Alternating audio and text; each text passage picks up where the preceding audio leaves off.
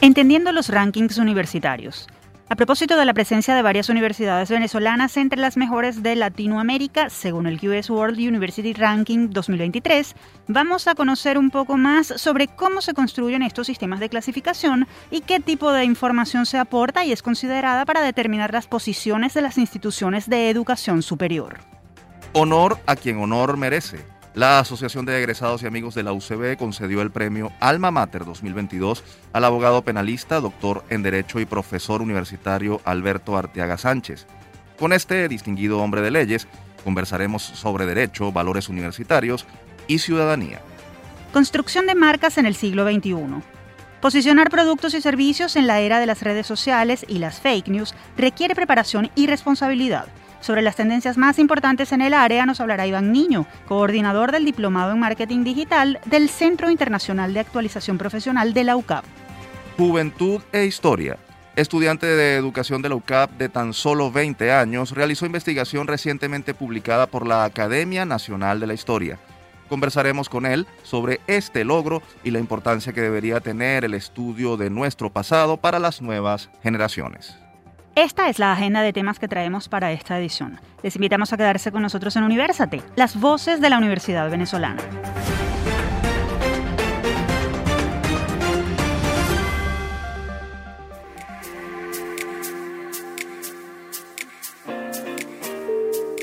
Les saludamos Efraín Castillo y Tamara Sluznis. Y les damos la bienvenida a nuestro programa Universate, las voces de la Universidad Venezolana espacio producido por la Dirección General de Comunicación, Mercadeo y Promoción de la UCAP y Unión Radio Cultural. Este programa es posible gracias al equipo conformado por Isabela Iturriza, Inmaculada Sebastiano, Carlos Javier Virgües, Juan Juárez, Fernando Camacho y Giancarlos Caraballo. La producción general está a cargo de José Alí Linares. Bienvenidos una vez más a Universate, las voces de la Universidad Venezolana. Estamos muy contentos de volver a estar con ustedes desde esta tribuna plural y de encuentro.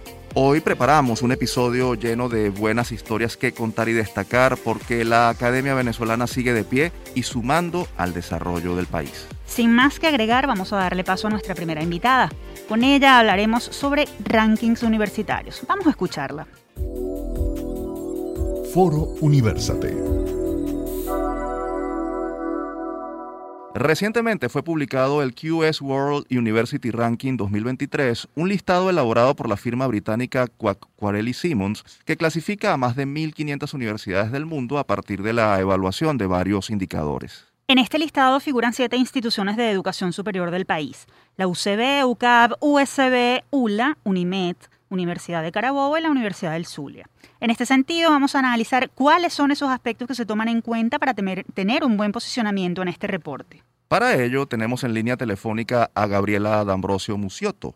Ella es coordinadora de la Unidad de Estadísticas Institucionales de la UCAP. Un gusto tenerte en nuestro espacio. Bienvenida. Hola, Efraín, Tamara. Gracias por la invitación.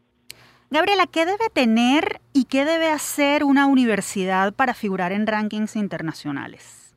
Bueno, ¿qué debe hacer? Es muy sencillo, porque cualquier participar en el ranking QS solo debe entrar en la página web e inscribirse.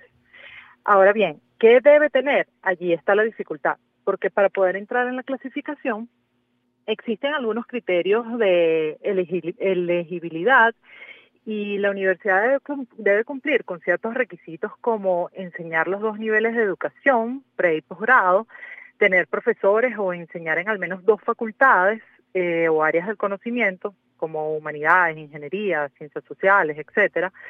Em, producir algún tipo de investigación, eh, no puede ser una universidad nueva, tiene que haber graduado al menos a tres cohortes de estudiantes, Em, entonces, una vez eh, cumplidos todos estos requisitos, cuando la universidad se inscribe, un equipo de investigación de la unidad de inteligencia del ranking QS evalúa todos estos requisitos.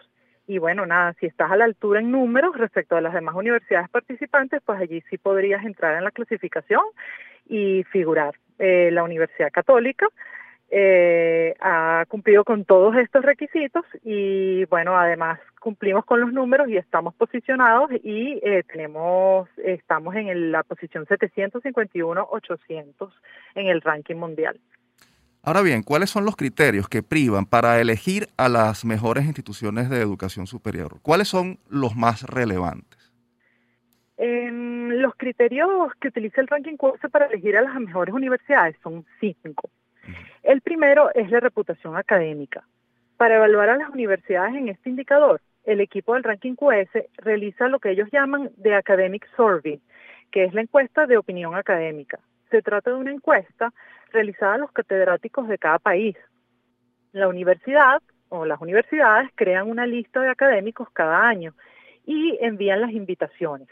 Cada catedrático tiene la libertad de decidir si quiere o no participar y por supuesto la libertad de respuesta. De hecho, tan es así que el equipo del ranking envía a cada universidad el formato de invitación y nosotros las universidades solo reenviamos a cada profesor ese mismo formato. Eso, bueno, para evitar cualquier insinuación o inducción al voto. Eh, al momento de llenar la encuesta, los catedráticos tienen como única limitación que no pueden votar por las universidades a las que pertenecen. Con eso, pues mm, se garantiza que existe imparcialidad y que se vote realmente por la mejor. Este indicador de reputación académica tiene un equivale al 40% de la evaluación del ranking, por lo que yo diría que definitivamente es el más relevante. Eh, luego tenemos el segundo indicador, que es la reputación que los empleadores tienen de los egresados de las universidades. Eh, se utiliza en este caso el mismo procedimiento de encuesta, pero en este caso, claro, las universidades envían el formato de invitación a los diversos empleadores del país. Eh, con, este con este indicador se espera evaluar cómo la universidad prepara a sus estudiantes para el mundo laboral, eh, las capacidades, los niveles de competencia, la efectividad de los egresados de cada universidad. Em, este, este, indicador tiene un valor de 10% de la, de la puntuación.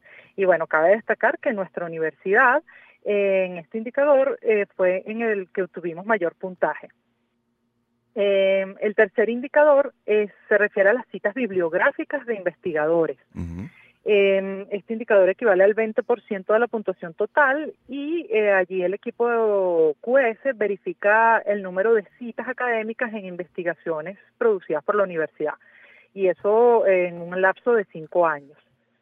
Em, el equipo QS utiliza la base de datos llamada Scopus, que es de la compañía Elsevier, y em, esta compañía representa uno de los más grandes repositorios de información académica del mundo.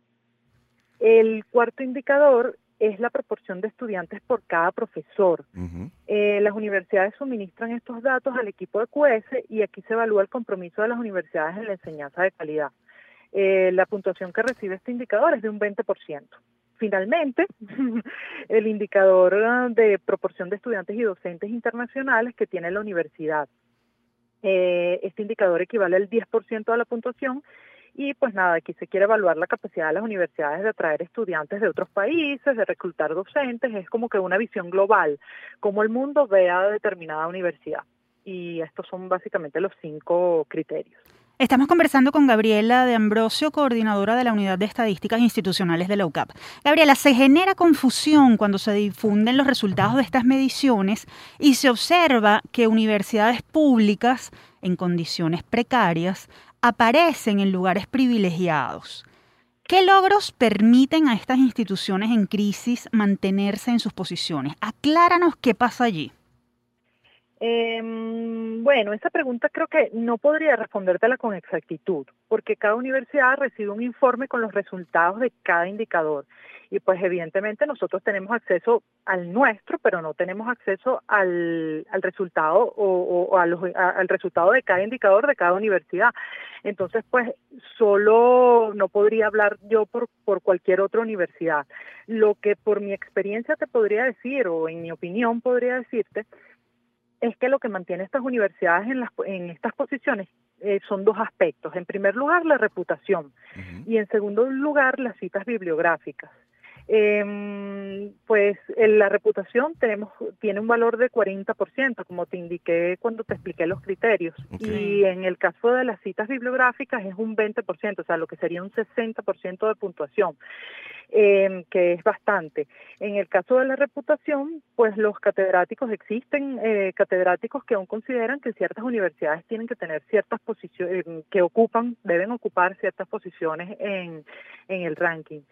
Y em, en el caso de las citas bibliográficas, pues te podría decir que a pesar de que algunas universidades públicas pudieran estar en crisis, sus investigadores siguen produciendo material académico y bueno, nada, luchando por la universidad y luchando por mantener el nombre de, Venezuela y de sus universidades en alto. Así es, así es. Ahora, hablemos de la UCAP. En, en este caso, ¿cuáles son las características que le permitieron en el ranking de este año ascender dos posiciones a nivel local? además de 50 a nivel eh, eh, internacional o global, ubicándose así como la primera institución privada de educación superior del país y la segunda en Venezuela. Em, bueno, en los últimos años, eh, la UCAP ha estado haciendo su mayor, su gran esfuerzo por mantener la excelencia. ha traído a sus aulas a más y mejores profesores investigadores, ha tratado de aumentar la oferta académica y, eh, bueno, básicamente desarrollar los objetivos del Plan Estratégico 2023. En su primer eje, este plan estratégico, eh, eh, con, el nombre, con el nombre Conectar, busca la internacionalización y la profundización en la investigación. Em, yo creo que básicamente el trabajo duro y constante, a pesar de todas las adversidades, es lo que ha permitido este gran logro. Finalmente, Gabriela, ¿qué esfuerzos deben hacer las instituciones de educación superior para ascender posiciones en este tipo de listados? ¿Cómo deberían prepararse para esto y qué podríamos ver en los próximos años en ese sentido? Bueno, yo creo que básicamente mejorar, siempre mejorar, eh, superarse a sí mismos. Este, nosotros particularmente tendríamos que seguir trabajando en, el, en la investigación y en la internacionalización y en general mantener el nivel que hemos alcanzado hasta los momentos y bueno, ¿cómo vería yo en los próximos años eh, a la UCAP? Pues básicamente la veo como la vería como la mejor universidad de Venezuela, o al menos estamos trabajando para poder lograrlo. Gabriela, te agradecemos muchísimo que nos hayas ayudado a comprender este tema de los rankings y, y creemos que nuestra audiencia también sabrá apreciar esta información y explicación que nos has ofrecido en la mañana de hoy. Gracias por acompañarnos, ¿sí? Gracias a ustedes.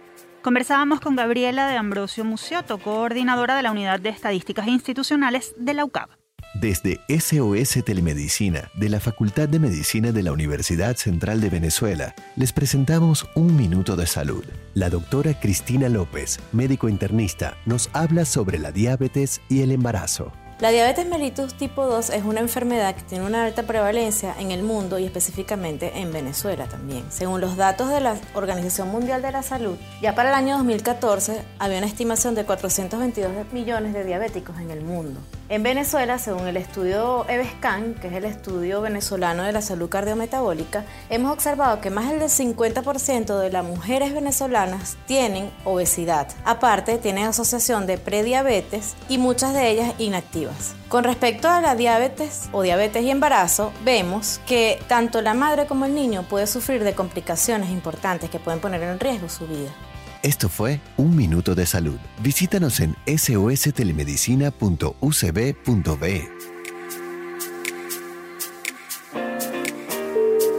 Continuamos con más de Universate, las voces de la Universidad Venezolana. Les recordamos que pueden encontrarnos como arroba Universate Radio en Twitter, Facebook e Instagram. También pueden seguir la transmisión en vivo en www.mundour.com. Para ello solo deben buscar la pestaña Radio en vivo y darle clic a Unión Radio 90.3. Ahora recibiremos al universitario de la semana, un profesor y jurista de dilatada trayectoria con el que hablaremos sobre varios temas de interés. Esto es Universate. El universitario de la semana. La Asociación de Egresados y Amigos de la Universidad Central de Venezuela, UCB, entregó el premio Alma Mater 2022 al reconocido jurista Alberto Arteaga Sánchez por su destacado compromiso en la defensa de la democracia y los valores universitarios. Arteaga Sánchez es abogado especialista en Derecho Penal y doctor en Derecho. Durante su trayectoria académica ha sido profesor investigador, director del Instituto de Ciencias Penales y Criminológicas y decano de la Facultad de Ciencias Jurídicas y Políticas de la UCB. Además, desde 2002, es individuo de número de la Academia de Ciencias Políticas y Sociales. El doctor Arteaga es un referente del derecho penal y abogado en ejercicio, además de un ejemplo como ciudadano. Con él Hoy tendremos el honor de conversar y conocer más sobre sus aportes en el área jurídica y penal de nuestro país. Bienvenido a Universate, doctor Arteaga. Para nosotros es un verdadero gusto contar con usted. Muy agradecido, Tamara y Efraín, en primer lugar por la invitación y en segundo lugar por esa por esas palabras y por ese por esa referencia curricular.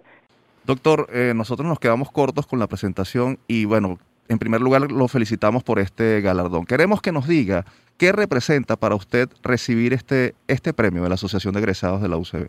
Sin duda alguna, significa mucho para los que le hemos dedicado una parte muy importante de la vida a la universidad. Eh, cuando le hemos dedicado, eh, digamos, nuestra fuerza, nuestro esfuerzo, nuestro trabajo a la, a, la, a la universidad en la que nos hemos formado, en la que hemos recibido tanto, tener un reconocimiento realmente es de agradecerlo y de sentirlo en lo más profundo. Doctor Arteaga, en la presentación decíamos que usted es referente de formación académica, pero también de ciudadanía. ¿Cómo preservar los valores en un contexto como el nuestro y cómo fomentarlos en las nuevas generaciones? ¿Cuán difícil es ir contra la corriente? Bueno, efectivamente, eh, Tamara, tenemos que ir contra la corriente porque triste y lamentablemente nosotros arrastramos una tradición que no es una tradición de apego precisamente a la ley y donde eh, la, justicia no ha sido un valor que ha brillado entre nosotros. Y cuando hablo de la justicia, no me refiero sencillamente a ese valor, a lo que hemos estudiado nosotros en la carrera de derecho, cuando definimos la justicia hablando de la constans et perpetua voluntas, jun sum cuique tribuere, bueno, esto que suena en latín, el, el, el, derecho de darle a cada quien lo que le corresponde, eh, darle a cada quien lo que le corresponde.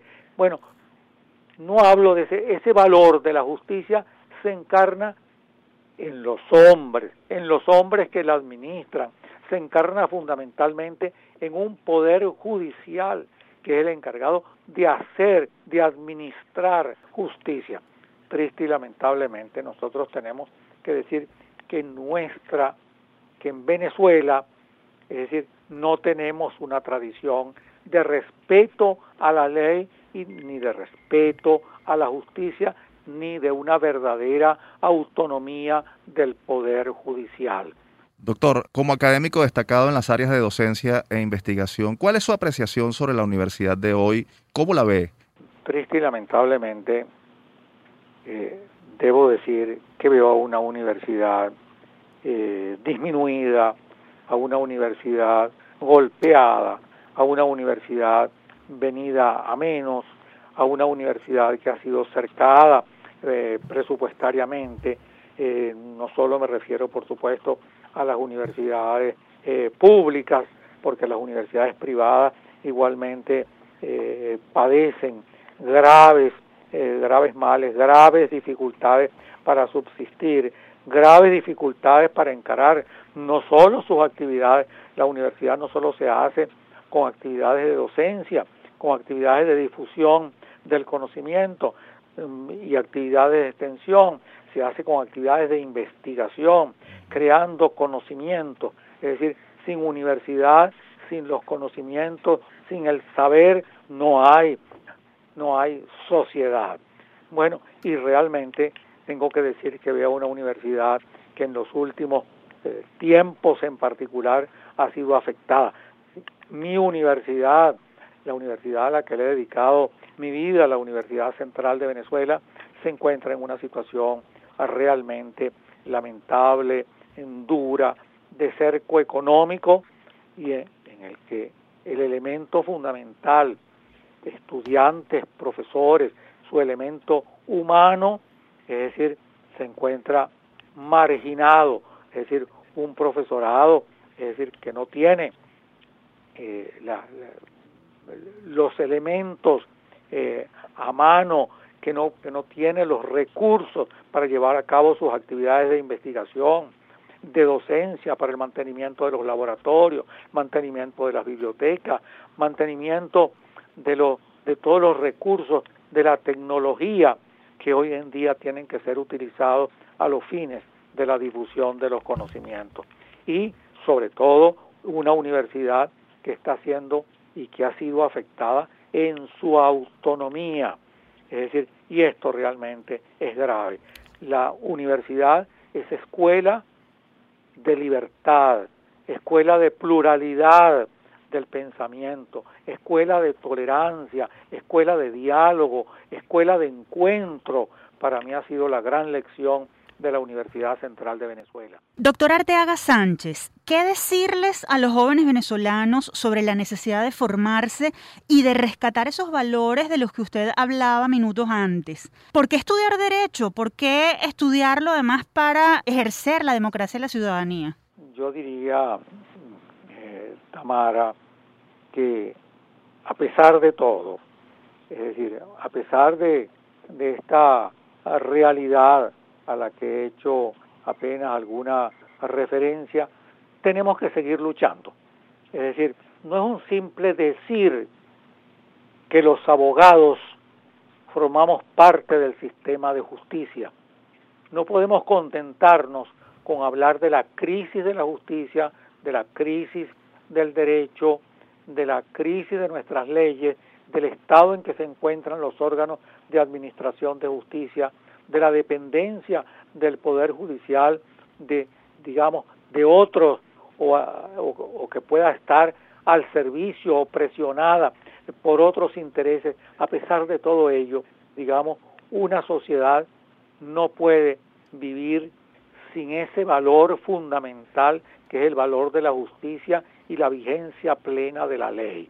Es decir, ley, digamos, que debe estar inscrita no simplemente en textos en textos a veces hermosos, en textos que se difunden, en textos que se exhiben, en recursos oratorios. Las leyes tienen que estar inscritas en el corazón y en la mente de los, de los, de los ciudadanos.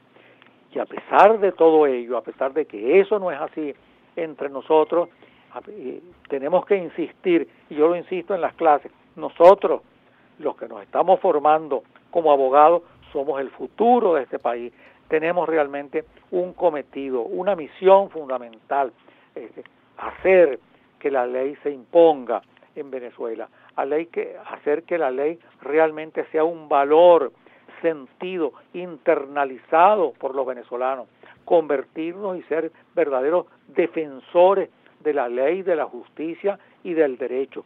Y este es el, el, cometido eh, del abogado. El abogado no es el leguleyo, el picapleito, el que tiene un título para exhibirlo diciendo yo soy abogado de la República. El abogado de la República es un servidor de la justicia. El hombre bueno, el hombre bueno al servicio de la ley y al servicio eh, de la justicia.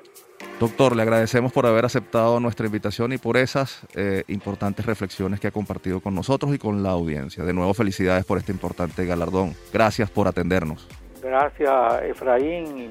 Muy agradecido, eh, Tamara, y muchos ánimos para que sigan ustedes a través de su programa difundiendo todo lo que tiene que ver con la universidad y la necesidad de fortalecerla en, como escuela de libertad, eh, de tolerancia, de compromiso con la, con la civilidad y con la formación de ciudadanos del futuro. Estábamos hablando con Alberto Arteaga Sánchez, abogado y profesor universitario, sin duda un venezolano admirable.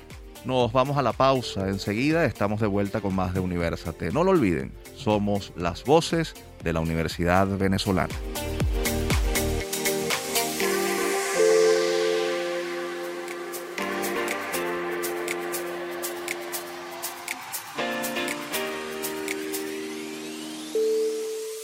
Amigos oyentes, continuamos con Universate, las voces de la Universidad Venezolana.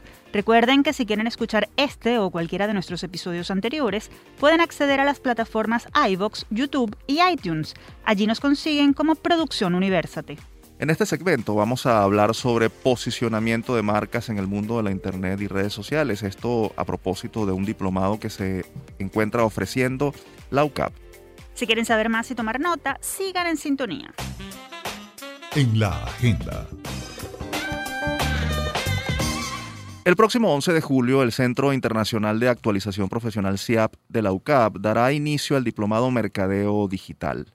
El mismo busca que sus participantes puedan ponerse al día con las tendencias comunicacionales y de mercadeo, así como también con el uso de las nuevas plataformas de interacción para el posicionamiento y relación de las marcas con sus audiencias. Sobre el contenido de esta propuesta formativa, así como sobre la importancia que tiene el mercadeo digital en estos tiempos, vamos a hacer contacto telefónico con el profesor Iván Niño. Él es licenciado en letras y coordinador académico del Diplomado en Marketing Digital del CIAP UCAP. Bienvenido a nuestro espacio. Un gusto tenerlo con nosotros, profesor. Mucho gusto, un placer saludarlos. Profesor, ¿cómo Gracias por la invitación. Profesor, ¿cómo ha cambiado la forma de mercadear un producto o servicio, ya ni siquiera comparando la era digital con la analógica, sino los tiempos de pandemia y pospandemia? Bueno, sin duda alguna la pandemia representó un hito, por decirlo de esa manera, eh, en temas de, digitalización, ¿no? Empresas que no habían dado, digamos, el salto formal a, a la parte digital, bueno, lo dieron, eh, reportes de, las principales empresas del mundo digital, como Google, por ejemplo, calculan que el, la pandemia aceleró ocho años la digitalización, ¿no? Entonces, por supuesto, hay un impacto muy fuerte a raíz de eso. En ciertos países todavía estamos en pospandemia, en otros países, bueno, digamos, se ha vuelto a una normalidad, pero ya una normalidad que tiene como rastros o consecuencias de lo que ocurrió durante ese periodo de tiempo tan severo, ¿no? Uh la evolución ha sido de verdad bastante fuerte y bueno, las exigencias a niveles de mercadeo también, ¿no? Hay una, se, incluso se habla mucho de una saturación de, de, del uso de medios digitales y eso eh, se vuelve interesante, ¿no? O sea, hoy en día hay muchos más competidores, mucha más presencia de marcas dentro de las plataformas digitales, etcétera, etcétera. Entonces, hay que tratar de ser mucho más asertivos y, y todo eso, ¿ok? Profesor, ¿cuáles son los elementos diferenciadores, atendiendo a lo que usted está comentando, cuáles son, esos elementos diferenciadores que deben identificar las marcas para destacar de sus competidores a la hora de promocionar e intentar vender sus productos en redes sociales? Mira, creo que el, creo que el principal es un tema creativo y de identidad, ¿no? Tomemos en cuenta que estamos dentro de un ambiente social y las marcas, productos o servicios son los grandes invitados, ¿no? Vamos a decirlo de esa manera. Entonces, bueno, hay todo un reto allí de cómo generar justamente un factor que te diferencie de tus competidores directos, tus competidores indirectos, del resto de los, quienes hacen vida allí, de las personas, ¿ok? Y una de las claves está en eso, ¿no? Eh, pensar muy bien a quién estás dirigiendo tu producto, qué es lo que le vas a mostrar, cómo se lo vas a mostrar, a través de qué canales, etcétera, ¿no? Ya hoy en día por, por suerte creo que ya no solamente hablamos de social media marketing, que es, el, que es la, la, la, cara más visible del marketing digital, ¿verdad? Pero bueno, hay una serie de, de, otros elementos que se conjugan aquí, email marketing, eh, SEO, eh, las propias páginas web, eh, etcétera, etcétera, ¿no? Entonces es un gran reto. Yo lo que les diría es que, bueno, hoy en día se nota mucho la diferencia cuando simplemente haces presencia en estas redes versus cuando haces una presencia con sentido, ¿no? Que es el que es el gran reto que tenemos todos cuando trabajamos con marcas, productos o servicios en este ámbito. Entonces, bueno, para eso justamente está diseñado el, el, el diplomado, eh, por eso que consta como de, de, un, es un diplomado eh, extenso en su temática, porque esto tiene muchas aristas por donde tomarse, ¿no? Uh -huh. La publicidad, por ejemplo, que fue uno de los, de los módulos que se agregó, digamos, de forma independiente, este, tiene mucho vínculo acá, los algoritmos de visualización perjudican mucho el contenido eh, de forma orgánica, justamente porque hay mucho contenido eh, girando allí dentro de las plataformas. ¿no? Entonces, por ejemplo, ese es un, módulo que se, se, integró precisamente por eso. ¿no? Es, un, es un reto constante, diario, cotidiano, y yo les diría que básicamente allí lo más importante es, bueno, cómo yo justamente logro esa diferenciación, es destacar, etcétera, etcétera, y no solamente por temas de formatos, por ejemplo, hoy en día todo el mundo te está hablando de Reels, todo el mundo te habla de TikToks, etcétera, bueno, pero esos tienen unas naturalezas de contenido y de forma de, de, discurso audiovisual muy distinto a otros tipos de contenidos estáticos, ¿no? Ahora, eh, profesor, ¿qué pasa con otras vías de promoción? El mercadeo en este tiempo tiene que hacerse de manera híbrida, porque pareciera a veces que se olvidan otros, otros formatos eh, y, partiendo de lo que usted mencionaba de la saturación de, del mundo digital, podría haber problemas en ese sentido. Sí, totalmente. Eh, la, la, la, mayoría de las, de, de las grandes marcas y, eh, han ido hacia, hacia formatos híbridos, donde por supuesto no se olvidan de, del BTL y del eh, out of home, como los llaman, así sucesivamente, ¿no? Entonces siempre hay una combinación. Tenemos que entender que lo digital nos acerca a muchas personas que ni siquiera están dentro de nuestro de nuestro zona geográfica, dentro de nuestro eh, pensamiento directo, si somos una tienda física, bueno, vamos a tener a otras personas y hoy en día entonces tenemos posibilidades con el delivery y así sucesivamente. Se van sumando montones de elementos eh, muy interesantes. Creo que hay una gran ventaja y es que, bueno, Venezuela eh, en la actualidad con el tema de, la, de esta pseudo dolarización también pasó a unos, a unos cambios dentro de los consumidores que, que quizás no teníamos hasta hace poco eh, y eso ha mejorado en ese sentido, ¿no? Ya las marcas se sienten, sienten mucho más retornos de su presencia digital, por decirlo de esa manera, ¿no? Pero siempre, y eso es algo que nosotros aconsejamos, por supuesto, es sumamente importante que todo el esfuerzo digital también vaya acompañado de esfuerzos eh, físicos offline, ¿no? Estamos conversando con Iván Niño, coordinador académico del Diplomado de Marketing Digital del CEAP UCAP. Profesor, ¿cuál podría ser el error más común y el más grave que cometen los especialistas en marketing de marcas en la era actual? Buena pregunta. Mira, este, yo diría que el, más grave de todos es la, la, la monoplataforma. La monoplataforma es, por ejemplo, todas estas marcas que la única presencia digital que tienen es una, un, perfil dentro de Instagram, por ejemplo, ¿ok? O incluso un perfil dentro de una única plataforma. ¿Por qué? Porque no todas las personas están en Instagram, no todas las personas están en Twitter, no todas las personas están en Facebook y así sucesivamente, ¿no? Tampoco es suficiente con una única página web, este, o mejor dicho, no es que tienes que tener varias páginas web, sino no solo una página web y ya, que te ayuda en temas de posicionamiento web, sino bueno, es toda una combinación de un ecosistema que es mucho más complejo, ¿no? Entonces yo diría que esa es una de las principales. Hay mucha gente diciendo que hace marketing digital porque tienen un perfil en Instagram. Y chévere, les puede ir muy bien, pero bueno, primero que nada, el perfil de Instagram no es propio, ¿ok? No es un medio propio. Eh, eh, tú estás allí, digamos, eh, prestado, ¿no? Tiene unas condiciones y unas, y unas condiciones de uso y de servicio que pertenecen a, la empresa, que pertenecen a Meta, y así sucesivamente. Entonces yo diría que ese es uno de los grandes errores, cuando nos circunscribimos a una, a una única plataforma. Y el segundo, porque creo que hay un, hay un segundo, yo te diría cuando creemos que el formato, el usar un formato en tendencia, como puede ser TikTok, o puede ser los Reels en el caso de Instagram, y que ya eso es suficiente, ¿no? Y no es así, o sea, no es el formato per se, sino es el contenido que tú pones dentro de ese formato, ¿no? Y la ciencia de esto, por supuesto, es, bueno, el conocimiento de, tu público objetivo, de lo que se podría llamar el público ampliado, porque no necesariamente, yo siempre lo digo, nosotros cuando abrimos un, perfil en, en, una red social, bueno, eh, salvo en el caso de los licores y esas cosas, hay un, hay un precedente que tienes que ser mayor de edad, este, pero del resto nosotros no colgamos un letrerito que dice usted no me puede seguir o no puede ser fan de esto si no cumple con unas condiciones de público objetivo, ¿no? Este, en ese sentido, bueno, por eso es que trabajamos eh, desde la parte estratégica, la parte de lo que llamaríamos el contenido en sí, eh, el inbound marketing, el SEO, la publicidad, los aspectos legales, que es un, que es un elemento que incorporamos ya desde hace creo que cuatro ediciones en adelante, este, incorporamos eh, por suerte un módulo que se llama aspectos legales, este, y es muy interesante porque allí descubres una serie de cosas que, que digamos, no todos manejamos, ¿no? Entonces, eh, eh, por eso es que se ven todos estos temas dentro del, dentro del diplomado. Profesor, nos hemos quedado sin tiempo. Gracias por acompañarnos en esta edición de Universate. En breve vamos a dar las coordenadas para que los oyentes puedan inscribirse en este programa de formación. Mucho éxito en el desarrollo de este diplomado. Muchísimas gracias por la invitación. Teníamos en la línea telefónica al profesor Iván Niño, coordinador académico del Diplomado de Mercadeo Digital que impartirá el Centro Internacional de Actualización Profesional CIAP UCAP. Para más información sobre este curso pueden seguir la cuenta arroba CIAP-UCAP. Sabemos que estamos en tiempos difíciles. Por eso te traemos las píldoras de autocuidado.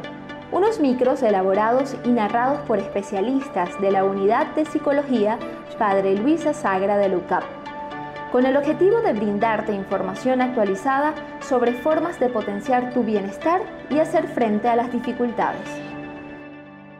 Hoy hablaremos sobre el acoso escolar o bullying. El acoso escolar es toda conducta de agresión física, como golpear o dañar pertenencias, y psicológica, como insultos, difusión de rumores o excluir de juegos, que realiza uno más estudiantes contra otro de forma continua e intencional. Las agresiones de carácter psicológico pueden darse también por medios digitales, lo que es denominado cyberbullying. Esta es una estrategia muy usada hoy en día, debido a que las redes sociales protegen el anonimato del victimario, escapando así del control de la autoridad. Hablamos de acoso escolar cuando el ataque es ejercido en repetidas ocasiones sobre el mismo individuo y existe la intención de agredir y someter a la víctima, buscando controlar y tener poder sobre el grupo, ganándose el puesto de líder. Entonces, las burlas y juegos pesados ocasionales, aunque pueden ser una conducta violenta y generar malestar en el otro, no se considera acoso, ya que no son dirigidos todo el tiempo hacia el mismo alumno y no tienen la clara intención de someterlo. Esta problemática se mantiene en el tiempo debido a que el acosador se aprovecha del miedo que genera en los demás y de los aliados que va captando para conseguir bajo amenaza el silencio cómplice de los demás alumnos pues ellos, aunque les molesta la situación, no hacen nada para ayudar a la víctima por temor a ser agredidos. Mantente atento a nuestras próximas píldoras de autocuidado y si necesitas ayuda o alguna orientación, estamos a tu orden en la unidad de psicología Padre Luisa Sagra de LUCAP. Nos puedes contactar a través de upla.clinica.gmail.com. Te esperamos en una próxima píldora. Continuamos con Universate, las voces de la Universidad Venezolana. Si quieren dar a conocer en este espacio alguna investigación, proyecto o personaje universitario destacado, pueden escribirnos a produccionuniversate.gmail.com. Ahora conoceremos a un jovencito, estudiante de educación de apenas 20 años, que enorgullece a cualquiera por sus logros a tan corta edad y sobre todo por su interés en estudiar y contribuir a mantener viva nuestra memoria colectiva nacional. Les explicamos de quién se trata en nuestra próxima sección. Generación 2020 El estudiante de educación de la UCAP, Daniel Rodríguez, logró que una investigación de su autoría titulada Los Censos Nacionales de Población en Venezuela durante el periodo 1811-1873 fuera publicada en uno de los recientes boletines de la Academia de la Historia. Rodríguez, de tan solo 20 años de edad, cursa el octavo semestre de la carrera de Educación Mención Ciencias Sociales y su trabajo fue publicado junto al de académicos reconocidos como Tomás Straca, Catalina Banco, entre otros. Para hablar sobre este logro y sobre la importancia de que los jóvenes se interesen por investigar y mantener vivo el pasado venezolano, recibimos vía telefónica a Daniel Rodríguez, a quien, por cierto, felicitamos por este gran hito de los muchos que vendrán. Bienvenido. Muchas gracias por la invitación. Daniel, ¿qué representa para ti haber conseguido que tu investigación, siendo un muchacho joven y, y además estudiante, haya sido incluida en este boletín de la Academia Nacional de la Historia?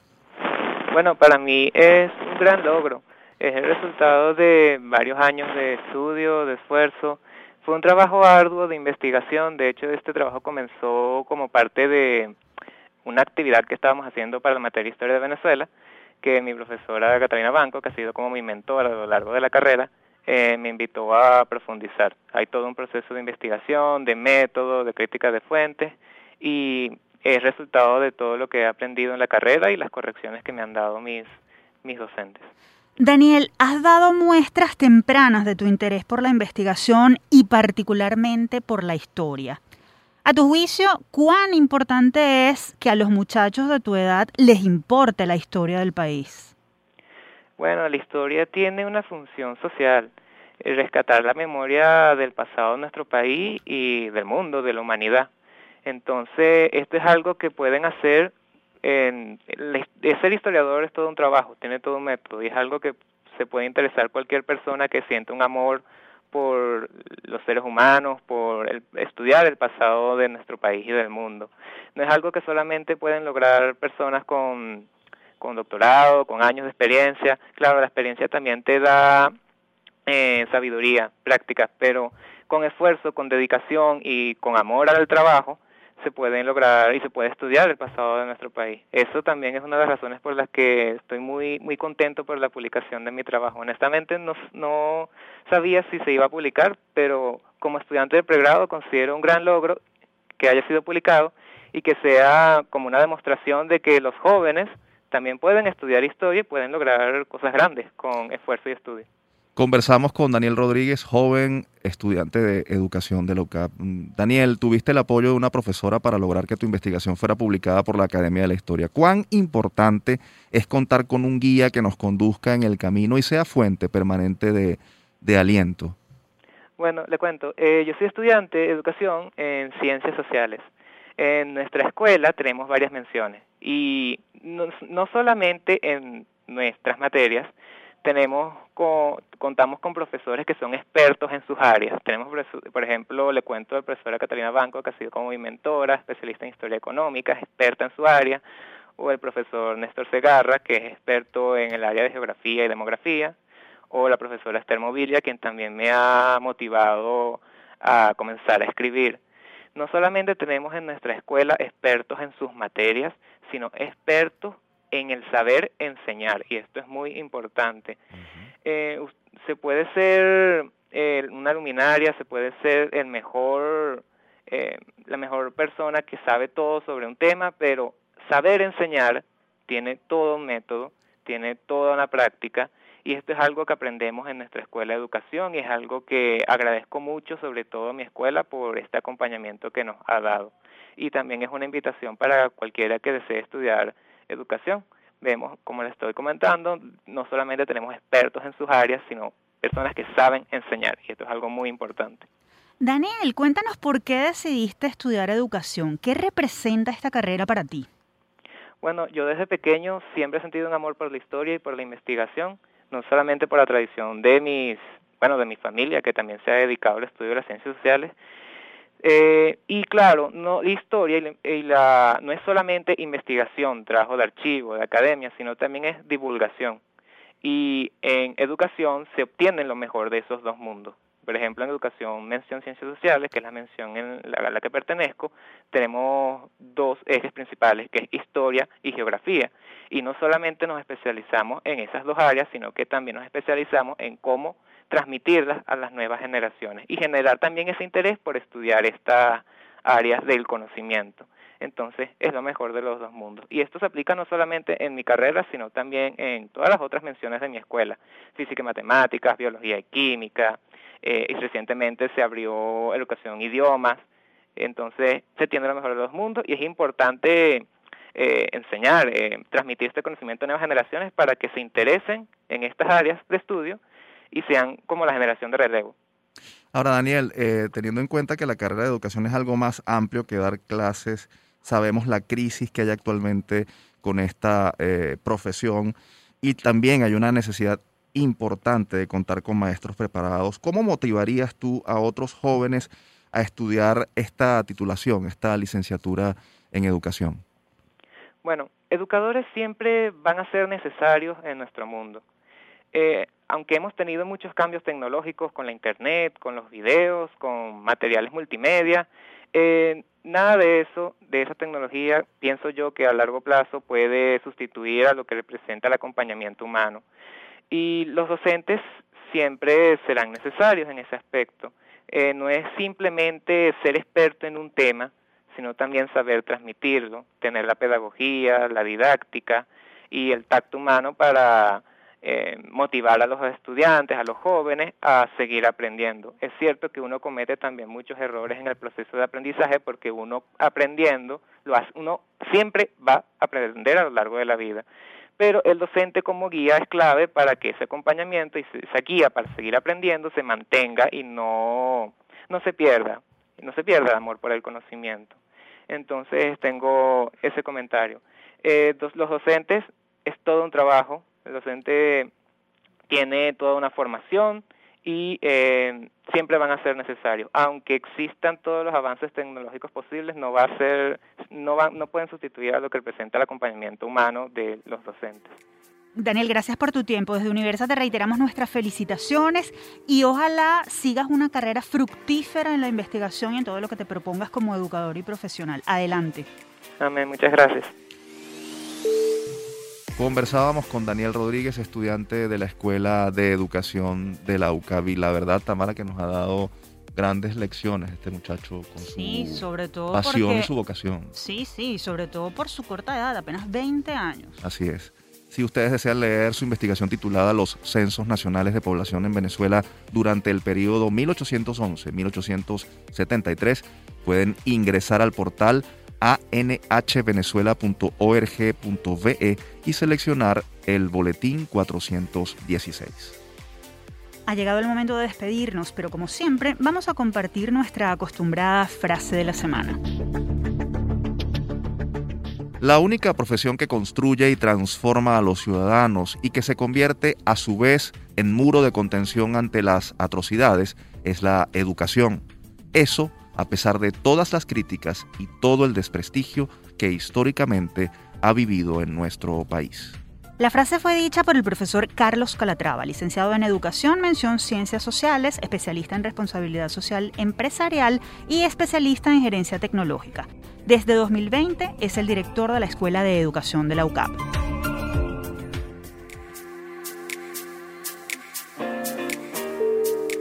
Ahora sí concluimos por esta semana. Les recordamos que esta fue una producción de la Dirección General de Comunicación, Mercadeo y Promoción de la UCAP y Unión Radio Cultural. Este programa fue posible gracias al equipo conformado por Isabela Iturriza, Inmaculada Sebastiano, Carlos Javier Virgües, Juan Juárez, Fernando Camacho y Giancarlos Caraballo. En la producción general estuvo José Ali Linares y en la conducción, quien les habla, Efraín Castillo y Tamara Luznis. Hasta la próxima.